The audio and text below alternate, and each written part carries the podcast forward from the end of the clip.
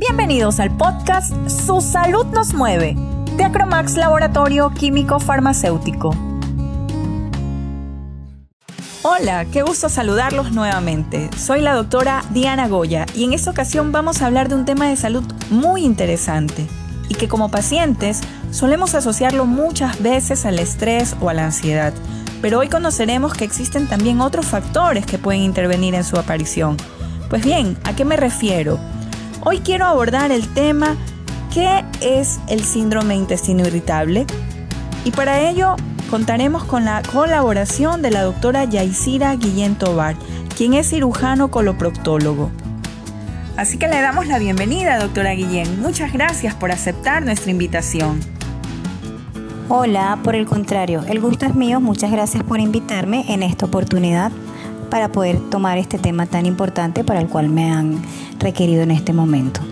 Qué gusto, doctora Guillén. Pues bien, antes de entrar en materia, doctora, me encantaría que usted nos pudiera comentar un poco respecto a su especialidad. ¿Qué patologías o qué enfermedades aborda un cirujano coloproctólogo? Muchas gracias por la pregunta. Me parece idónea para iniciar porque tiene muchas patologías que afectan a la comunidad y los pacientes en líneas generales no saben con quién tienen que acudir y no saben que existe esta especialidad. El cirujano coloproctólogo es un especialista quirúrgico que está capacitado para atender todas las enfermedades de colon recto y ano, no solamente las enfermedades de manejo médico, sino también todas las enfermedades de tipo quirúrgico. ¿Qué quiero decir con esto? Que no solamente hacemos clínica y tenemos enfermedades de que hacemos manejo con tratamiento médico, sino que también atendemos todas las dolencias que se tienen que operar al respecto del aparato digestivo inferior. Por ejemplo, en colon atendemos enfermedad diverticular, esta enfermedad inflamatoria del colon, síndrome de colon irritable, estreñimiento, pólipos de colon, inclusive cáncer de colon. Eso corresponde a nuestra especialidad. También igual pasa con las este, enfermedades del recto, este, los prolaxos rectales, eh, los rectoceles, enfermedades de canal anal.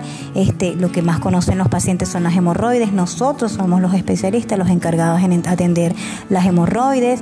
Hay otras enfermedades que desconocen los pacientes y que creen que son hemorroides, como son las fisuras, que son heridas que se hacen en, lo, que es la margen del ano. Están las fístulas, este, que es una conexión anormal entre el, ano y la piel y tienen descargas este, de líquido purulento que les incomoda bastante. Están los accesos anales. Y están las enfermedades de transmisión sexual anal, que también son enfermedades muy comunes y que las, las personas primero no saben que hay enfermedades de transmisión sexual anal y por supuesto tampoco saben a quién tienen que acudir. Entonces, todos, todos los problemas que tienen que ver con colon, recto y ano, a eso me dedico, incluyendo los estudios, colonoscopías, rectosimodoscopías, que son estudios endoscópicos que nos permiten que nos apoyen, nos, nos dan un aporte importante para hacer el diagnóstico en los pacientes. Y tenemos estudios funcionales para poder estudiar la mecánica de la evacuación, hacemos ecografía endoanal, hacemos manometría, y una cantidad de estudios, rehabilitación y una cantidad de tratamiento que, podemos aportar dependiendo de la enfermedad de cada paciente. Es un, es un campo bastante amplio y es poco conocido, sobre todo por los pacientes y algunos médicos también desconocen a qué nos dedicamos los cirujanos coloproctólogos. Bueno, doctora Guillén, muchísimas gracias por esta introducción que nos ha dado respecto a su especialidad ya que nos ha permitido conocer lo amplio e interesante que es el campo de un cirujano coloproctólogo. Y ya para ir entrando un poco en el tema que hemos propuesto para este episodio, nos gustaría, doctora, que pudiera definir qué es el síndrome de intestino irritable. El síndrome de intestino irritable, así como su nombre lo dice, síndrome, está constituido por un trastorno funcional digestivo. Cuando hablo de funcional, es para dejar claro de que no hay un trastorno morfológico o no hay un trastorno anatómico en el colon, sino que todo el problema es en cuanto a función. ¿Qué lo caracteriza? Es un paciente que tiene dolor abdominal, pero que es a predominio del abdomen bajo, es a predominio del flanco izquierdo, de la fosa ilíaca izquierda y del hipogastrio. pero que esto va acompañado de cambios en la frecuencia de las evacuaciones y en la consistencia de las evacuaciones. Y otro punto importante es que el paciente estas alteraciones se deben presentar por lo menos tres veces al mes durante tres a seis meses consecutivos.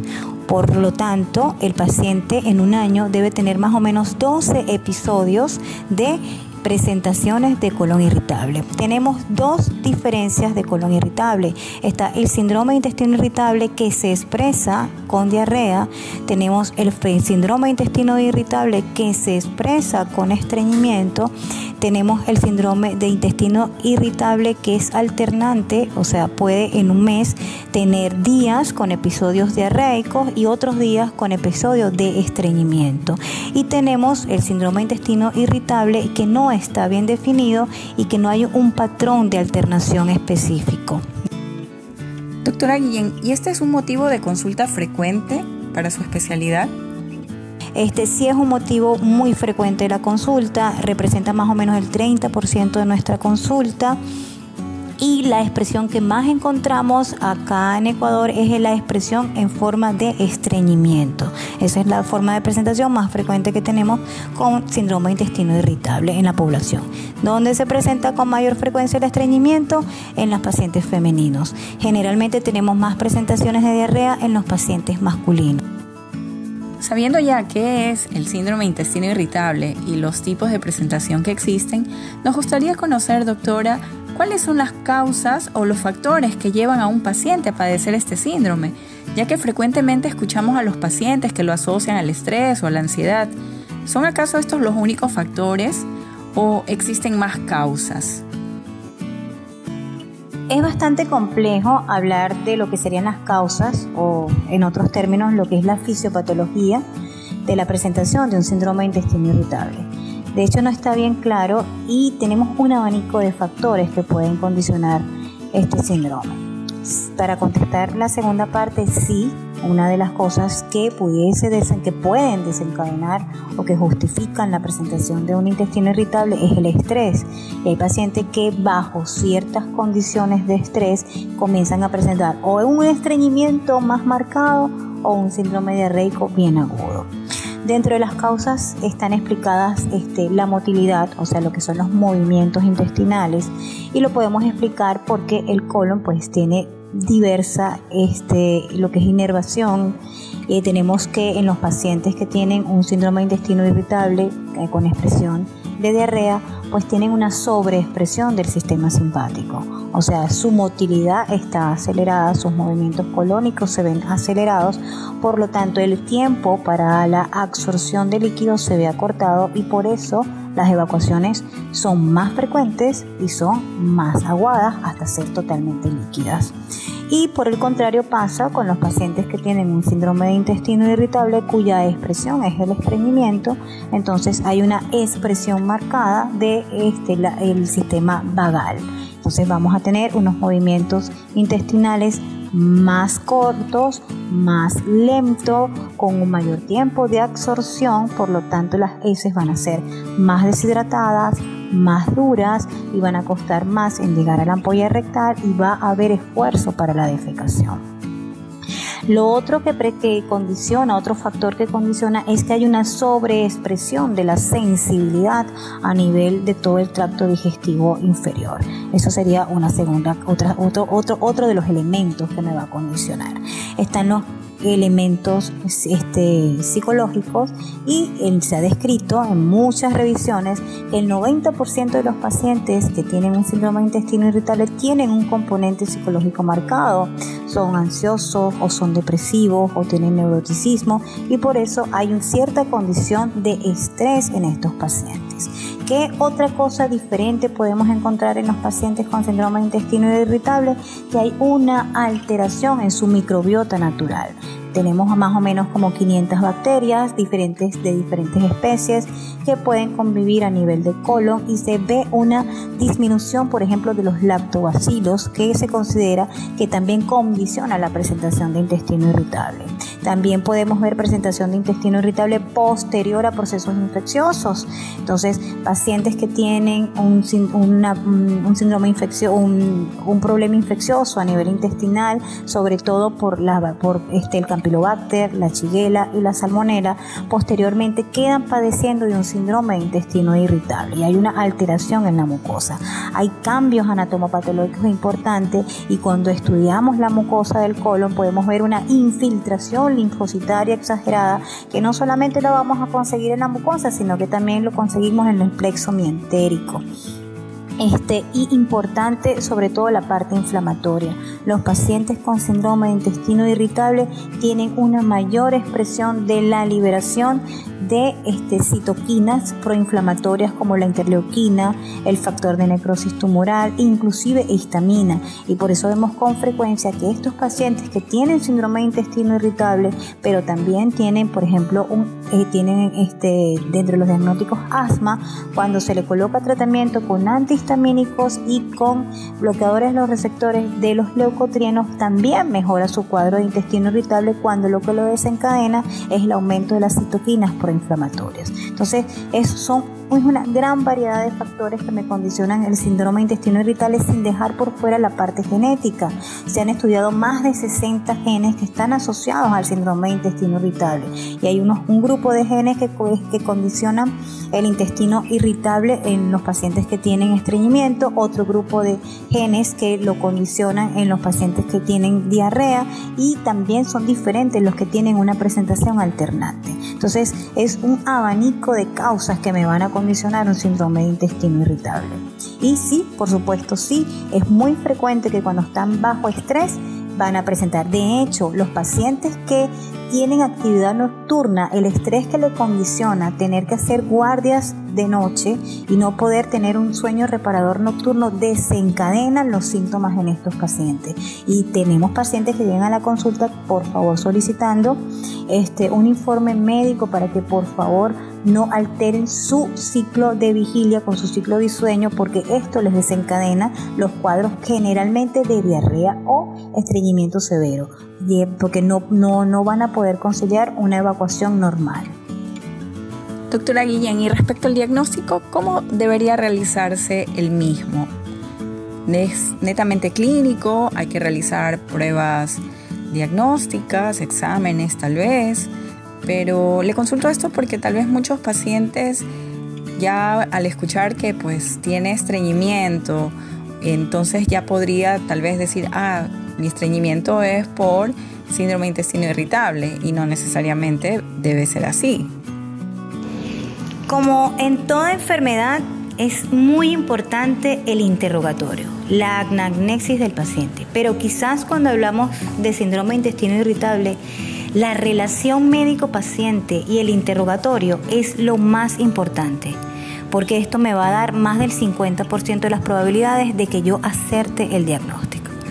¿Qué es lo más importante que debe tener mi paciente que no se presenta con todo? Es el dolor abdominal, el tipo de dolor abdominal que es un tipo cólico y que va a predominio del lado izquierdo y la parte baja del abdomen que nosotros conocemos con el nombre de flanco y fosiliaca izquierda e hipogastrio. ¿Qué es lo característico de este dolor? Que generalmente pasa después de las evacuaciones. Este dolor, después que la persona evacúa, después que el paciente evacúa, este dolor mejora. Lo otro es que el paciente siempre va a referir un cambio de frecuencia en el hábito evacuatorio, bien sea porque la frecuencia aumenta o porque la frecuencia disminuye. Segundo punto. Tercer punto, el cambio va a estar asociado al cambio de la consistencia de las heces. Y aquí nos apoyamos muchísimo en la escala de Bristol. Tenemos nuestra escala de Bristol en la consulta y le mostramos al paciente los diferentes tipos de heces que tenemos, que son siete. Y él nos va con estas imágenes a decir, mis heces son tipo 1, o tipo 2 que me hablan a favor de un estreñimiento o mis heces son tipo 5, 6 o 7 que me hablan a favor de un síndrome diarreico. Hay un cambio en la consistencia y en la frecuencia de las heces. Y como tercer punto, esto se aparece no menos de tres veces al mes y más de seis meses consecutivos. Esto es importante. Si la persona tiene dolor abdominal, pero no hay cambios en la frecuencia ni en la consistencia de las heces, no es un síndrome de intestino irritable. Si la persona, el dolor no mejora con las evacuaciones, no es un síndrome de intestino irritable. Otra cosa que es importante que no podemos encasillar al paciente de síndrome de intestino irritable si tiene antecedentes de hipotiroidismo, porque sabemos que el hipotiroidismo enlentece los movimientos intestinales. Si es un paciente que tiene una patología psiquiátrica de base, que toma tratamiento, porque eso también me lentece, o muchos medicamentos. Hay que ser muy acucioso con el interrogatorio cuáles son los antecedentes patológicos, cuál es el tipo de tratamiento que tiene, porque los opiáceos producen el lentecimiento, muchos AINES producen el lentecimiento de los movimientos intestinales. Entonces, por eso digo, el interrogatorio debe ser muy acucioso, muy dirigido para poder catalogar a mi paciente como un síndrome de intestino irritable. Entonces, como primera medida, una buena relación médico-paciente una buena anamnesis, un buen interrogatorio y venimos al examen clínico. Generalmente en el examen clínico es poco lo que podemos conseguir, pero usted no puede dejar de obviar un buen estudio proctológico y un tacto anorrectal. ¿Por qué? Porque mis pacientes con síndrome de colon irritable, los que tienden a tener diarrea, hacen proctitis, hacen una inflamación de la mucosa eh, del, del recto. Y mis pacientes que tienen estreñimiento tienen como consecuencia dificultad del tracto de salida, hay una disinergia o hay una alteración en la fisiología de la defecación. Son pacientes que, se, que tienen dificultad para evacuar, tienen sensación de que no evacuaron completo, tienen un disconfort a la hora de evacuar. Eso pasa con muchísima frecuencia en los pacientes estreñidos. Entonces no se puede olvidar un estudio proctológico. Y nos vamos a apoyar en ciertos exámenes paraclínicos porque nosotros tenemos que darle una respuesta de entrada al paciente. Es un paciente que ya ha ido a muchas consultas, que ya lo ha tratado médico general, que ya lo han tratado muchos especialistas, inclusive ya lo ha visto el gastroenterólogo, y no queda conforme en lo que se le dice y no tiene estudios. Si es un paciente mayor de 40 años, tiene indicación, si no se lo ha hecho, una colonoscopía que es lo que nos va a permitir descartar de que no tenga alguna alteración anatómica. Y si es un paciente menor de 40 años, entonces no debe salir de su consulta sin una rectosimoidoscopía. Estudios funcionales es importante porque el 90% de los pacientes que tienen síndrome de intestino irritable con expresión de estreñimiento tienen alteraciones, tienen disinergia del piso pélvico. Hay una alteración de la mecánica de la defecación. ¿Qué vamos a conseguir acá? Podemos conseguir una contracción paradójica del pubo rectal, podemos conseguir hipertonía del esfínter anal, podemos conseguir eh, contracción de los elevadores del ano. Entonces es un paciente que tiene ya consecuencias de su estreñimiento crónico y que debemos mejorar con terapias de rehabilitación de biofeedback y rehabilitación de piso pélvico. ¿Qué otros estudios podemos este, definir aquí? Hay que preguntarle al paciente si tiene antecedentes de celiaquía en la familia o si tiene antecedentes de enfermedad inflamatoria de colon. ¿Por qué? Porque aunque no son hereditarios, tienen un factor genético importante y es mm, las posibilidades aumentan si tienen los antecedentes. Si tiene antecedentes en la familia de celiaquía, hay que entonces que descartar una celiaquía en estos pacientes, porque muchos de los pacientes que catalogamos como síndrome de intestino irritable, cuando reevaluamos porque nuestro paciente no mejora, estamos en presencia de un paciente que tiene intolerancia o no es una celiaquía, sino que tiene una intolerancia a los lácteos o es un paciente que es celíaco y tiene una intolerancia total al gluten. ¿Ok? Entonces es muy importante, como dije en un inicio, el interrogatorio, la exploración física y saber qué estudio vamos a pedir en cada paciente y eso no lo, es que nos va a dar ese apoyo, el interrogatorio que tiene que ser bien adecuado. Doctora Guillén, qué interesante todo lo que hemos estado abordando. De hecho, creo que hay muchísimas cosas más por hablar de este síndrome. Sin embargo, algo que es muy interesante abordar es qué debe hacer el paciente para tratar su problema de síndrome de intestino irritable. Así como es de complejo el diagnóstico, pues el manejo es un poco complejo, porque ya acaba orientado a los síntomas del paciente. Inicialmente los tres puntos con los que arrancamos van igual para los dos, bien sea para una presentación de diarrea, para una presentación de estreñimiento o para la alternante o la mixta. Este, ¿Con qué debemos arrancar? Con los hábitos de alimentación. Entonces aquí sí tenemos restricciones estrictas para comenzar con el paciente y ya después vamos jugando con los alimentos. Entonces, Los cambios en lo que normalmente eh, acostumbramos a comer sí son muchísimo, muy, muy importantes y comenzamos a eliminar todos los que son lácteos, así sean descremados o deslactosados. Eliminamos los carbohidratos refinados, cuáles son todos los derivados de harina de trigo, centeno, este, lo que es el pan, los fideos, la lasaña, las tortas, este, todo lo que tiene que ver con derivados de harina de trigo, así sean integrales. Las coles, porque son grandes productores de gases, como es el brócoli, el coliflor. Hay pacientes que son intolerantes a las frutas cítricas, entonces también debemos este, sacarlas de la dieta, sobre todo en un principio. Las grasas, porque son muy productoras de gases este, qué más debemos sacar, todo lo que es enlatado, todo lo que son empaquetados, todo lo que son las colas, las bebidas gaseosas, las bebidas alcohólicas, el café, el té negro, el chocolate, pimienta, ají. Entonces, bueno, creo que ya mencioné muchos, muchos alimentos que van fuera y viene la segunda pregunta, ¿cómo va a alimentarse mi paciente? Primero, necesito que me haga cinco comidas al día.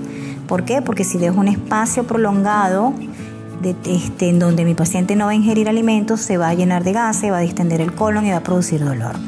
Entonces debe desayunar, hacer una comida a media mañana, su almuerzo, una comida a media tarde, la cena o merienda. los que son los intervalos de media mañana y media tarde generalmente son frutas. ¿okay? Este, ¿Qué va a comer de carbohidratos? Papa, yuca, camote, beteraba, todos los tubérculos vegetales cocidos, las frutas que no sean cítricas y las carnes blancas. ¿Cómo las va a comer? Asadas, grilladas, hervidas, en seco, que no sean fritas, que no tengan piel, que no tengan cuero. Inclusive se puede comer cerdo si es la carne magra. Eso en cuanto a los hábitos nutricionales. En segunda medida, cambios en estilo de vida. A todos los pacientes se les recomienda que comiencen una actividad física por lo menos 45 minutos diarios. Eso para empezar, cambios de estilo de vida, nutrición y el tratamiento va a ir adecuado si es diarrea o si es estreñimiento. Los pacientes que este se les inicia fibra, generalmente con fibra soluble y es lo que se ha demostrado que mejora y se puede acompañar en los pacientes con estreñimiento algún laxante osmótico como la lactulosa. Aquellos pacientes que tienen dolor se puede este, colocar algún tipo de relajante en la musculatura lisa y asociarlo a un medicamento que me ayude a disminuir los gases a nivel del lumen intestinal. Básicamente es esto. También se asocia, sobre todo por el componente psicológico que hay en estos pacientes, los tranquilizantes, este, los antidepresivos, este, sobre todo los antidepresivos tricíclicos que van a estar asociados acá. Y también se utilizan los antiinflamatorios como la mesa la cina que es muy utilizada este, en, en enfermedad inflamatoria intestinal, pero también ha demostrado tener altos beneficios en los pacientes con síndrome de intestino irritable. O sea, el abanico de manejo es bastante amplio y va a depender de los síntomas que predominan en cada paciente. Bueno, y así llegamos al fin de nuestro episodio, no sin antes agradecerle, doctora Guillén, por este espacio que nos ha brindado y por toda la explicación tan precisa y que bueno, seguro va a ser de mucho interés no solo para los médicos, sino también para los pacientes. Por el contrario, muchas gracias a ustedes. Estoy muy a gusto este, con esta invitación que me han hecho. Me permite pues enseñar un poquito de los de algunas cosas que que tenemos en presente en nuestra comunidad, pero que no sabemos a quién tenemos que referir, cómo lo tenemos que manejar. Entonces damos un poquito de apoyo, educamos un poquito y esto este, forma parte de las competencias que tenemos que tener como profesionales. Muchísimas gracias nuevamente y estoy totalmente en la orden para un segundo espacio. Sido todo por el día de hoy, pero no nos vamos a ir sin antes agradecerte por escuchar nuestro podcast y recordarte que puedes seguirnos en nuestras redes sociales como Acromax Ecuador, en Facebook, Instagram, Twitter y YouTube, donde podrás encontrar muchos más temas de salud y bienestar. Nos vemos pronto con un nuevo episodio. Esto fue Su Salud nos mueve.